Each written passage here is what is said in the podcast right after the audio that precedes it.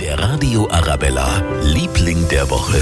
Das sind in dieser Woche gleich 24.089 Lieblinge. So viele Babys sind nämlich bei uns in München in diesem Jahr oder im letzten besser gesagt auf die Welt gekommen. Knapp 1000 mehr als im Vorjahr und so viele wie noch nie zuvor. Ein absoluter Baby-Boom. Ja, und da passen die drei Musiker, die ich jetzt für Sie habe, super dazu.